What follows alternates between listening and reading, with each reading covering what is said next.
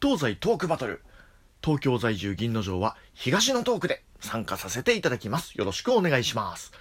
唐突ですけれども皆さん、ゲーセン、ゲームセンターって行ったことありますか？まあまあまあそこそこありますよね。それでは、ゲーセンで歌を熱唱したことはありますか？今日はそんなお話です。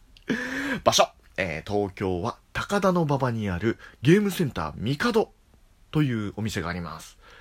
ゲーム好きの中では知る人ぞ知る聖地としても有名な場所でして、なんと外国から来る観光客もわんさか来ます。というかガイドブックにも載ってるらしいです。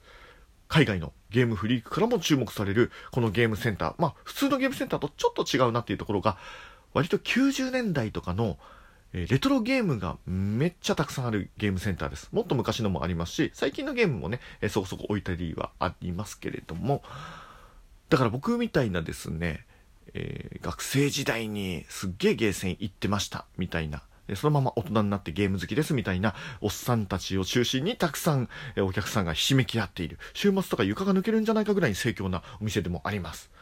で、ここのお店、変なことたくさんやるんですよ。大会とかイベントとか。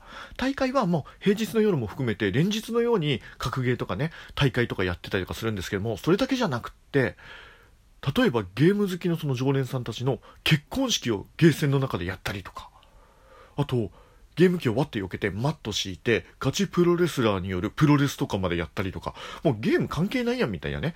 あと僕好きなのがね、ゲーセンってよくアイスの自販機あるじゃないですか。あの、セブンティーンアイスとかね。あれもゲーセンにある以上ゲーム機だろうなんて言い始めて、えー、アイス何本食べれるかで勝負する大会とか、もう意味がわかんないでしょ。で、僕が参加したイベント、えーゲームセンターの中で、のど自慢対決。